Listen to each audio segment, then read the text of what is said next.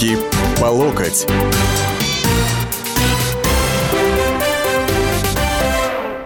Здравствуйте, дорогие, уважаемые товарищи, граждане, дамы и господа радиослушатели радио «Комсомольская правда». Вторник, 16.05. А, Александр Гришин у микрофона. Это «Руки по локоть». И, конечно, последние события, которые происходят у нас на Украине в связи с Украиной, они опять заставляют задуматься о том, насколько все-таки э, люди, которые там живут, занимают официальные посты, э, насколько они даже не креативны, там, не рациональны, а насколько они вменяемы, что называется. Поскольку э, глава службы безопасности Украины господин Грицак у нас здесь заявил э, буквально вчера вечером о том, что, дескать, российской участнице конкурса Евровидения э, Юлии Самойловой э, надо запретить запретить, не просто надо запретить въезд э, на территорию Украины для участия в конкурсе, но и СБУ уже приготовила такую бумагу, такой документ. И вопрос в том, э, будут ли, э, так сказать, дадут ли ход этому документу для того, чтобы запретить Юли въезжать на территорию Украины. Ну, вообще вообще, на самом деле, вот если брать личные отношения, то мое личное отношение к этому, э, что называется, и до баба с возу, и до кобыли легче, да, если не говорить более конкретно. Вот, это ни в коем случае не относится к Юле, а именно относится к Украине, да, потому что те провокации, которые в случае ее въезда и участия там могут устроить или наверняка будут устраивать, мне кажется, это слишком жестокое испытание для этой хрупкой девушки. Вот. С другой стороны, Украина полностью, э, ну, я не знаю, переформатирует сам по себе этот конкурс Евровидения. С третьей стороны, я вообще не люблю конкурс Евровидения. С четвертой стороны, там столько стало в последние десятилетия лиц нестандартной, или как там это говорят, нетрадиционной сексуальной ориентации, что, по-моему, нормальному человеку э, смотреть даже его уже становится тошно. Но между тем все это крутится, вертится, там еще другие всякие дела. Вот. Порошенко мечется между тем, что обвиняет, а, обвиняет участников блокады в том, что они толкают Донбасс в объятия России и э, устраивает сам еще более жестокую блокаду. Вот. Объявляет Мазепу ключевой фигурой украинской истории, хотя Мазепа и стал известен именно в приложении, в применении к истории российской, и то тогда, когда извинил своему суверену, что называется. Ну да бог с ними, со всеми этими делами. У нас же здесь с вами сейчас, в эти дни, а, трехлетие а, воссоединения России – с полуостровом Крым. Вот. И сегодня, вот говорят, 18 марта, 18 марта, день воссоединения, да, ну, давайте на самом деле не забывать, что это вот процесс, который занял определенный временной отрезок, и, например, 21 марта тот договор, э, значит, о принятии в состав Российской Федерации Республики Крым, э, который был подписан 18 марта, действительно, но 21 он был ратифицирован Советом Федерации. Именно в этот день, сегодня, три года назад, был принят федеральный конституционный закон о присоединении Крыма э, к России, да, о воссоединении Крыма с Россией. Вот. Путин подписал закон о ратификации договора о принятии в состав Российской Федерации Республики Крым. И в этот же день, вот все, сколько событий, все в этот день, да, вы думаете, просто так вот рочерк пера, да, поставили? Нет, ничего подобного. Указом президента был образован Крымский федеральный округ. Три года прошло. Время подводить какие-то предварительные итоги. И уже за несколько недель до э, вот этого трехлетия воссоединения Крыма с Россией у нас э, наиболее, в кавычках, э, прогрессивная часть интеллигенции, гражданского общества, именуемая либералами, дружно кинулась, э, значит, э, плакать над тем, что э, присоединение Крыма, да, или вхождение Крыма в состав России, оно ничего никому не принесло, кроме, э, дескать, каких-то лишений, которые уже трудно вытерпеть. Ну, я понимаю, без пармезана жизнь не мила, хотя, в принципе, пармезана-то у нас полно и в тех магазинах, в которых эта самая либеральная интеллигенция привыкла отовариваться. Вот. Э, крокодиловые слезы со стороны господ Гудкова-старшего, э, господина Гозмана, да, э, и остальных, и же с ними, по поводу того, что Крым сделал бедных россиян несчастными, бедными, выбросил гигантское количество за, э, так сказать, уровень, ниже уровня э, нищеты, да, вот, э, я вообще не могу воспринимать, поскольку самое последнее, о чем эти господа будут печься в своей жизни, это благосостояние того народа, 86% которого они называют ватниками, лохами, лузерами, неудачниками, бомжами и быдлом. Это не мои слова, это их слова, которые они применяют, в том числе и по отношению к радиослушателям нашей передачи. Вот. Но давайте на самом деле посмотрим, что же, что же нам дало вот это воссоединение с Крымом. Чего здесь больше? Плюсов, минусов? И кому здесь эти плюсы и минусы больше выросли? У кого? У жителей полуострова или у обитателей, как ну, будем говорить, континентальной России, да, или, как говорят на Дальнем Востоке, там, на Камчатке, допустим, во Владивостоке, на материке. Вот. А, вот я спросил об этом у генерального директора Центра политических исследований Алексея Алексеевича Мухина. Что, вот что он ответил. Для либеральных групп, которые пекутся о своем доступе к пармезану, конечно, больше минусов, чем плюсов. Для подавляющей части населения России это, это, это плюс, безусловный плюс. Минусы, э, прежде всего, созданы искусственно, потому что в отсутствии юридических доказательств неправоты России западные страны решили совершенно волюнтаристским образом ввести против России, против нее так называемые санкции, которые на самом деле являются элементом нечестной конкуренции, прежде всего в экономическом плане. И попытались политически изолировать Россию, изолировать в кавычках. В обоих случаях, конечно, затея не удалась, потому что Россия обратила санкционный режим себе на пользу, стимулируя отечественного производителя. А во втором случае просто проигнорировала те риски, которые возникли из-за вот этой псевдоизоляции. И в результате пострадал имидж тех стран, которые попытались третировать Россию. Прежде всего США, Великобритании, Германии. Я имею в виду не только экономические последствия экономики, э, в частности Германии, несут очевидный урон от этих самых санкций. Вот. А я имею в виду политический имидж э, дело в том, что вот этот неуспех мероприятия, он подорвал веру в безусловную гегемонию США и их партнеров. Две большие проблемы. Первое – это украинское наследие, и украинское мировоззрение, эм, ну, так называемое украинское мировоззрение тех же госчиновников.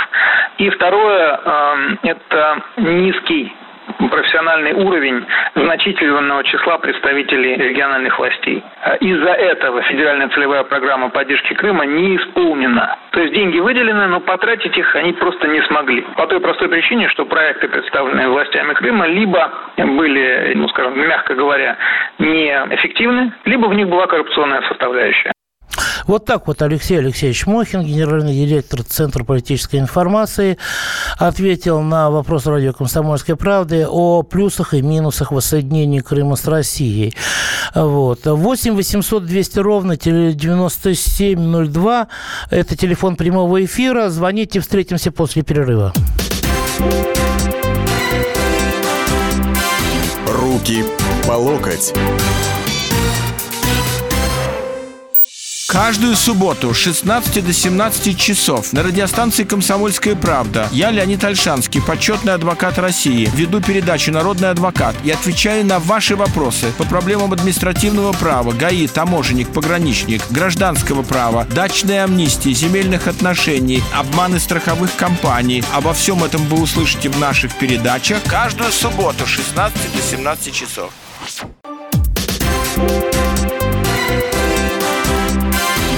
Руки по локоть.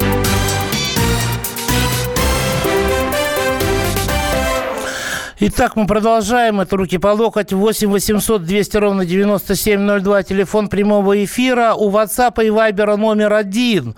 Вот. Этот номер звучит так. 8 967 200 ровно 9702. Но не звоните по ним, а только пишите. Вот здесь меня уже по WhatsApp поправляют. А, так, так, так. Не суверену, а сюзерену. Уважаемые а, господа, уважаемый господин, не учите меня жить, как говорила одна неизвестная, вернее, хорошо известная особа, да, в употреблении того или другого термина. Сюзерен – это просто а, человек, которому подчиняются вассалы, понимаете, это феодал феодал, такой главенствующий просто феодал.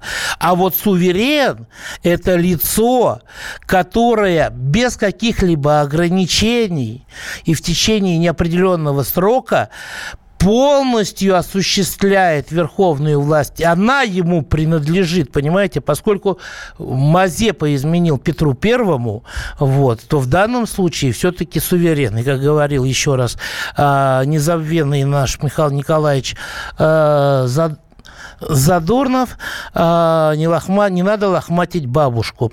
Альберт, здравствуйте. На ваш взгляд, вот вам сильно хуже от Крыма стало? Сильно лучше или как? Вообще это хорошо или плохо?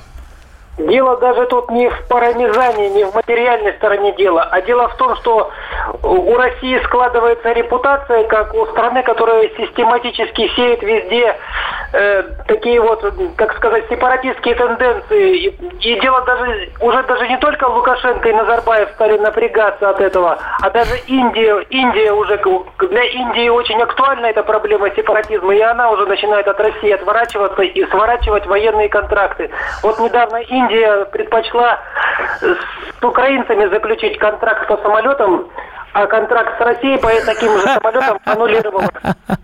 Альберт, и что вы думаете, Украина построит эти самолеты? Уже Таиланд заключал контракты с Украиной на бронетранспортеры. Я уж про Ирак не говорю. Вот. С Таиландом не выполнили. Из Ирака вернули эти а, потресканные, так сказать, БТРы, кинули в зону АТО. Не сводите все к, к репутации. Вы знаете, а, каждое государство, особенно в плане военно-технического сотрудничества и торговли вооружением, преследует всегда свои собственные цели.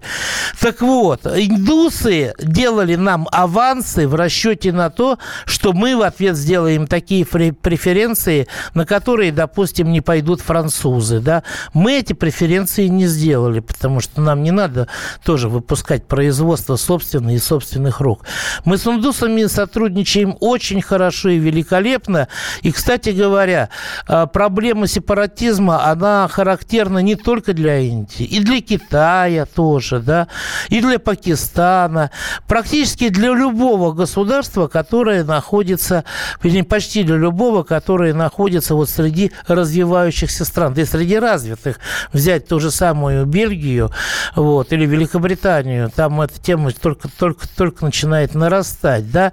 Что касается нас, то, вы знаете, Россия в данном случае, вот сколько я помню постсоветскую историю, ни одного конфликта на постсоветской территории не развязала, а способствовала либо их прекращению, либо их замораживанию.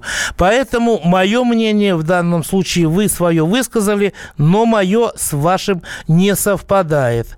Вот. Попробуйте обратиться к Геннадию Владимировичу Гудкову, я не знаю, господину Венедиктову или еще кому-нибудь из того лагеря. Они, наверное, будут с вами полностью согласны. Михаил, здравствуйте. Здравствуйте. А вот я с вами полностью согласен. И абсолютно не поддерживаю предыдущего звонящего в программу. Что за бред вообще несет народ? Я лично выскажу вам свое обыкновенное, обывательское, вот как просто гражданин России, да? Я рад, что моя родная страна воссоединилась с Крымом. Это наша территория. Сколько всего этого прошло времени, сколько пытались от нас укусить нас, оторвать от нас кусок, понимаете? И все хотят, чтобы вот раз и за какие-то три-два года все было хорошо. Немножко терпения надо и все восстановится, и будет нормально. Нашему президенту досталось далеко не, благо, не благостное наследие. Это да, это точно, Михаил. Согласитесь? Я с вами полностью согласен в данном случае. И вот вы знаете, э, с вами, Михаил, согласен еще и не только я э, в том, что это вопрос даже не вот нынешних экономических затрат, а вопрос гораздо более крупный. С вами согласен Михаил Леонидович Хазин, известный аналитик, политолог, экономист. И вы знаете, он сначала отказался да, э, давать вопрос, говоря, что он не обладает необходимой информацией, но отказ его был настолько содержателен, что я не удержался, чтобы не привести его слова вам здесь и сейчас. Присоединение Крыма носило частично военно-стратегический характер, а частично цивилизационно-идеологический. Но экономика в данном случае особой роли не играет. Вот так вот. Александр, здравствуйте. Что вы можете сказать по поводу Михаила Леонидовича Хазина? Согласны с ним или нет? Алло. Александр сорвался. Так вот, это опять же из серии той, что если мы не хотим бить ИГИЛ в Сирии, вот, то мы будем его бить э, уже в Дагестане, Татарстане и прочих, прочих, прочих, э, так сказать, уже наших национальных территориях. То же самое, в принципе, по большому счету, я думаю, можно сказать и про Крым. Александр, здравствуйте. А, Петр, здравствуйте. Добрый день.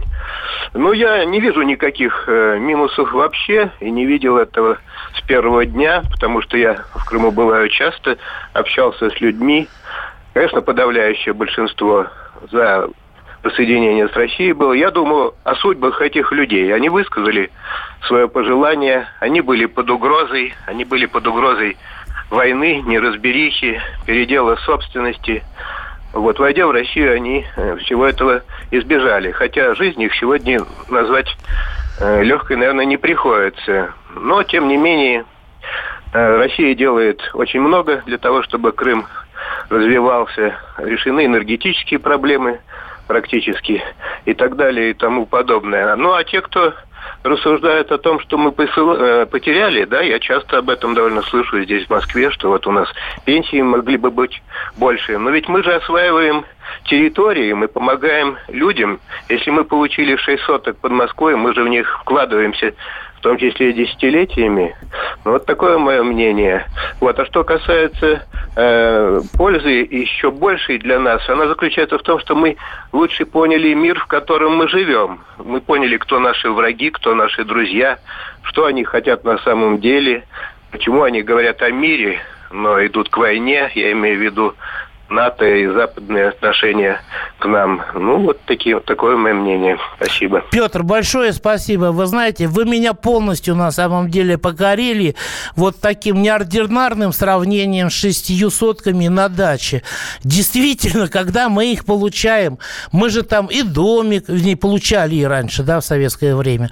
Вот, мы там и домик строили, и грядки разбивали, инструменты покупали, и все остальное. На дорогу тратились, в конце концов концов, а если была машина, то тратились на бензин, чтобы туда это доехать и там сделать то, что надо. Вот такая вот дачка-то да, досталась сначала после Украины не обихоженная, мягко говоря, но так обихаживаем, дорожку делаем, мост строим, тарим. Александр, здравствуйте. Здравствуйте, Александр Павлович. Дело в том, что три года в историческом моменте это очень мало – а главное наша заслуга в том, что в Крыму никогда не будет американский флот стоять. Это самое главное. Из всего того, что я сказал, это самое главнейшее. Понимаете? Ну да, ну на данный Это момент. самое главнейшее. На данный момент я с вами соглашусь, потому что вооружения все-таки у нас изобретаются новые, э, поражающая способность повышаются, дальность тоже и так далее и тому подобное. К тому же э, никто Турцию пока не исключал из блока НАТО, хотя э, с их э, нынешним президентом и, э, что называется, с их политикой со стороны э, Евросоюза по отношению к Турции, чем чем кто там закончится, э, что называется, еще неизвестно. Э, дорогие товарищи, нам скоро уходить на перерыв, поэтому я сейчас пока звонки брать не буду, а только зачитаю сообщение с WhatsApp. Мне больше хотелось взглянуть в глаза тому, кто обнадежил э, эту девушку. Э, ну, вы знаете, это про Юлю Самойлову. Вот. Вы знаете, мне кажется, что все-таки история закончится хорошо. Эхо даже опрос провело. 86% жалеют, пишет Влад. Ну, Влад, я, я, я понимаю, что вы, наверное, э, усмехаетесь над этим, но это же 86% слушателей той радиостанции, а не нашей. Я не был в Крыму, поэтому не очарован его красотой. От этого мои выводы более искренне. Я считаю, что Крым изначально отдали Украине как нечто неодушевленное, как лукошка с грибами. Спасибо, Михаил. Встретимся после перерыва. Руки по локоть.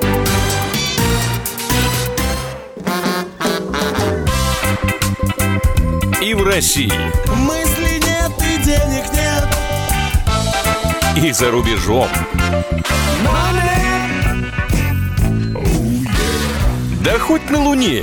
Как же ты не дурачина, братец, если у тебя много сантиков, а ты в тюрьму попал. Деньги правят везде. О них говорили, говорят и будут говорить. По будням с 13 часов 5 минут по московскому времени в программе «Личные деньги» на радио «Комсомольская правда».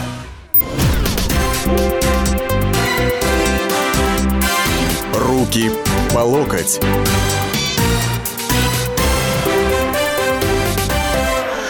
Ну вот мы в заключительной части нашей программы «Руки по локоть». Александр Гришин по-прежнему с вами. 8 800 200 ровно 9702. Телефон прямого эфира. 8 967 200 ровно 9702. Экономика здесь ни при чем, сказал Михаил Хазин. Да? Здесь геополитика. Александр, здравствуйте. Здравствуйте, Александр Павлович. Мое мнение такое, что поздно уже искать плюсы и минусы. Раз крымчане нам поверили, значит, надо идти только вперед. Правильно. Развивать Крым, развивать Россию, чтобы потом крымчане не пожалели, понимаете? Я хочу, чтобы у нас была сильная Россия, с сильной экономикой, с честной властью. Тогда все будет хорошо. Понятно, согласен с вами полностью. Действительно, у крымчан, э, чего уж там греха таить, существовала некая... Это психология такая человеческая, понимаете? У них существовало некое идеализированное представление о России. Тем более, что им не нравилось быть в Украине. Поэтому все, что, так сказать, вот находилось подальше, да, там старый общий дом и так далее, это мы вспоминаем, я вот тоже вспоминал. Боже мой, когда я был маленьким мальчиком и жил у бабушки, значит, в деревне, там, в поселке, да, какой гигантский был дом, какой там был шикарный гигантский сад и все остальное. Я вырос, приехал спустя несколько десятилетий, просто там мимо проходил, уже там, естественно, ни бабушки, ни дедушки, и дом давным-давно перепродан, хотя крепкий такой стоит, да, и посмотрел, ой, какое же там все маленькое на самом деле. Вот, но не, э, что называется, разочаровывать крымчан, это да, это сейчас тоже есть такая задача России. Э, давайте послушаем, что сказал по этому поводу э, Валерий Коровин, директор фонда Центр геополитических экспертиз, известный евразиец. Плюс плюсов, безусловно, больше, потому что Россия стала на путь восстановления, то есть тенденция приобрела обратный характер от распада и умолению, и сокращению до восстановления и возвращения. И с точки зрения жителей Крыма это абсолютный плюс, потому что они вернулись в естественное культурно-цивилизационное пространство, пространство русского мира, справедливости, гармонии и мира. Потому что возвращение Крыма в Россию продемонстрировало несостоятельность самостоятельной украинской государственности и продемонстрировало положительные стороны нахождения с Россией, вместе с Россией в едином историческом, культурном и цивилизационном пространстве, что создает положительный прецедент и привлекательный образ для оставшейся Украины, которая в Крыме видит свое будущее и может обрести уверенность в завтрашнем дне, проследовав по пути Крыма. Э, Валерий Коровин, это был э, директор Центра геополитических экспертиз, видный евразиец. Ну, забегает вперед явно Валерий Михайлович, как мне кажется. Кстати, обратили внимание на фон, фон э, да, звуковой? Наши люди, как говорится, в булочную на такси не ездят. В метро товарищ Коровин был и оттуда диктовал, так сказать, свой синхрон. Анатолий, здравствуйте. Здравствуйте. Я вот э, на скидку насчитал три первых плюса. Первый плюс – это мы сберегли тысячи жизней крымчан. Если бы только они не, не, не, не, не присоединились к нам, погибли бы. Второй плюс – это появилась бы обязательно база, база американская, которая бы навсегда там была бы, и нам потомки бы это не простили, как бы допустили Крым не так, и третий. Бы, и третий плюс – это то, что мы сейчас ездим отдыхать по миллиону в год человек ездит, по 30 тысяч примерно тратят, и все эти деньги остаются в России. И уже три года, и они потом опять возвращаются, не как раньше. Понятно, но только не по миллиону, гораздо больше на самом деле. Э, поток туристов э, в Крыму в прошлом году, по-моему, за год составил свыше 5 миллионов человек. Цифру надо еще уточнить, но я думаю, что с каждым годом будет все больше и больше, потому что там и сервис меняется. Э, Владимир, здравствуйте. Добрый день. Александр, вам, мне кажется, вот, э, что вот эту тему Крыма, ну, Крым присоединили, уже просто надо работать. А чего четвертый год э, об этом молоть, молоть и молоть? Что у нас тем больше нету? У нас что, все в государстве хорошо, что ли? Да вы знаете, дело в том, что в государстве-то не все хорошо, и как раз определенная часть государства, общества, я имею в виду, она постоянно поднимает этот вопрос и пытается, значит, сказать, да зачем нам этот Крым, да ну нафиг, давайте откажемся, с нас санкции снимут, пармезан привезут и так далее и тому подобное. Это люди, которые не понимают, что санкции это настолько надолго, что уже практически, наверное, навсегда. А, крымчанам было сказано добро пожаловать в родную гавань, а посадили на мель. Ну, ну какую мель-то посадили? Объясните мне. Или вы думаете, что если бы Крым оставался в составе Украины, им было бы лучше? А вы не помните, что сделали с крымчанами в районе, по-моему, Мелитополя, когда они возвращались из Киева? Там 7 или 8 человек убили вот эти вот правосеки. Вот. Или про поезда дружбы, может быть, э, рассказать и так далее. Э, для простого работяги стало хуже, и нам нахрен нужен Крым, если мы туда съездить не можем. Не за что богатым, да, они что-то построят, что-то купим, а мы живем все хуже, и не надо циловать власть Путин, Путин, мы тоже живем все хуже, хуже.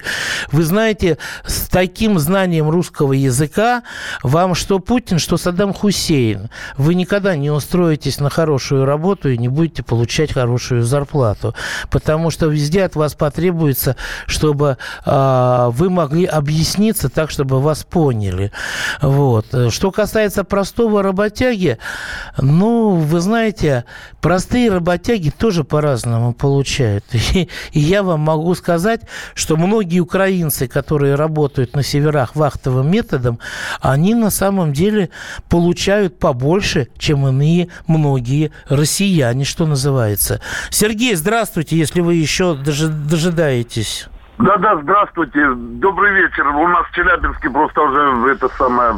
Знаю, вечера. знаю, бывал в Челябинске. Да, вот. Я сам вообще с Луганска, но уже третий год живу здесь, в Челябинске. Уехал из-за бомбежек, из-за всего. Я не понимаю, какое там соединение, не соединение. Крым вернулся, это Хрущев его отдал тогда в 55-м или в каком году? В 54-м. Дурак, самый, самый настоящий. Все, а Крым теперь вернулся. Люди рады, у меня солдаты мне звонят и радуются. И говорят, товарищ прапорщик, говорит, мы теперь живем, говорит, нормально все. Никого не надо не слушать, ничего. Понятно. какие-то несут. Спасибо. Спасибо, искренне... Сергей. Привет, Челябинск. У нас не так много времени остается в эфире. Андрей, здравствуйте. Здравствуйте, Александр. Э, здравствуйте. Через год с лишним э, я у вас в программе был. Вот, получили, наконец, гражданство. По поводу Крыма что хотел О, сказать. отлично, отлично. Ура. Вот. Вот, э, смотрите, какая ситуация. Вот многие, я слышу, говорят, что э, зря, мол, э, не было, были свои проблемы, еще Крым, проблема Крыма добавилась. Я вам просто хочу вот единственное сказать. Э, есть такое понятие, как инфраструктурные проекты. В том числе это была Олимпиада Сочи, в частности сейчас это Крым, в Крыму достаточно много строек ведется. Э, в планах две ТЭЦ, э, развязки, автомобильные дороги, тот же мост. Это инфраструктурные проекты. Инфраструктурные проекты заведомо убыточные.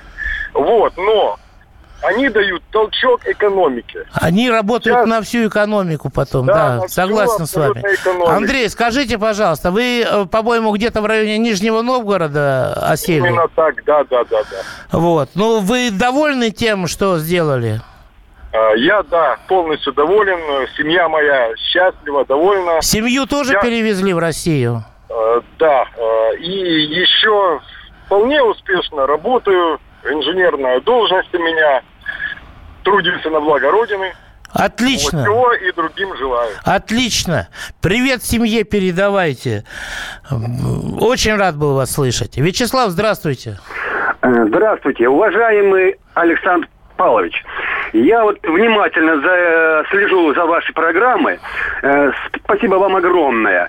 И слышу звонки, и чувствую, что у нас у многих жителей России есть высшее образование, но нету среднего. Расскажите-ка им, как Никита Сергеевич и за что подарил им Крым. Видимо, люди не знают этого. Ну, Расскажите, пожалуйста. Вы знаете, сейчас... Забыли историю либо не учились.